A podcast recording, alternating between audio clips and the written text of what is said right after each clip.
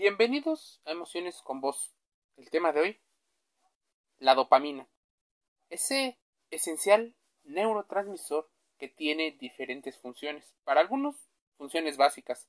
Para algunos, tiene que ver en gran medida con esa sensación de bienestar, los efectos físicos y psicológicos que influyen en ese bienestar que todas las personas quieren. ¿Qué indicaciones tiene?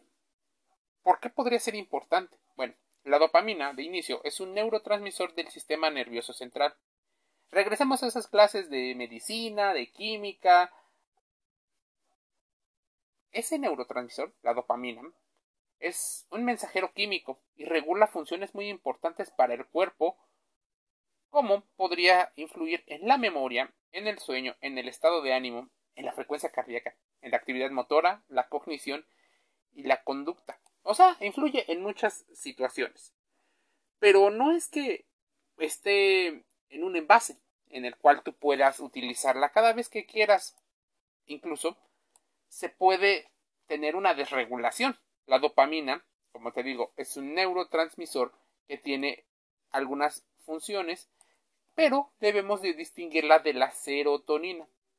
A ver, en particular se trata de una diminuta molécula que está compuesta por 22 átomos y la produce menos del 1% de las neuronas.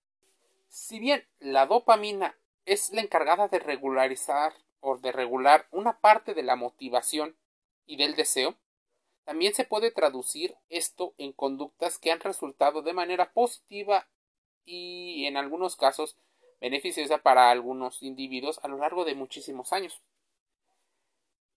Todo esto tiene que ver con cómo evolucionamos y cómo nuestras emociones son influenciadas por la percepción de los estímulos. Una parte de nosotros es biológica, responde a estímulos y responde aún no habiendo aprendido otras cosas. ¿Qué ocurre?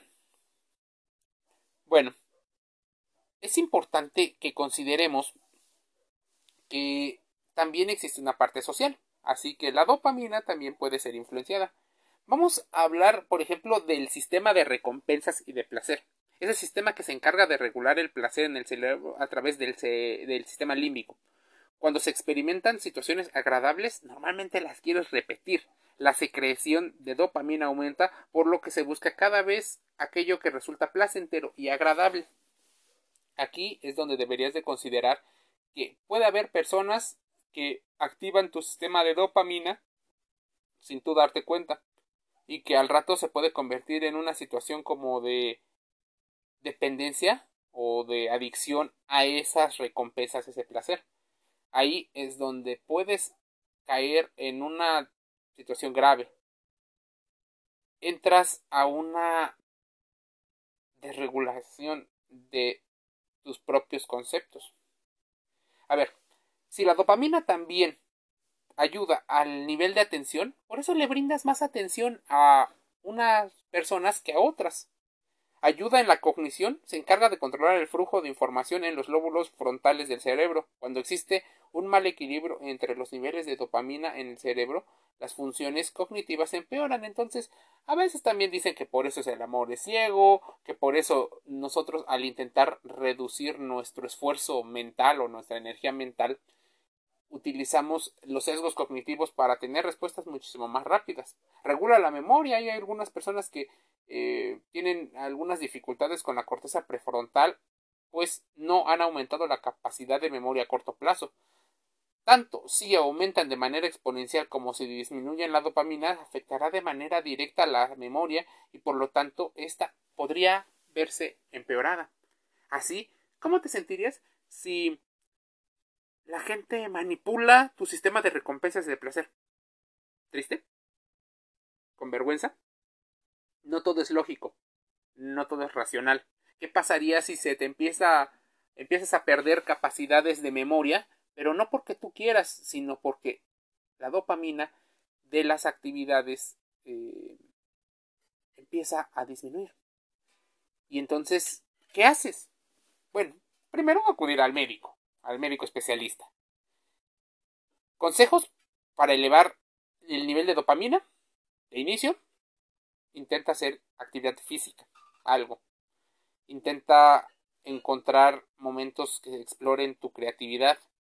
Tal vez escuchar música, busca meditar, ten momentos de paz y de control. Intenta reducir eh, los consumos de ciertos alimentos que ya sabes, te dicen que es, es comida sana.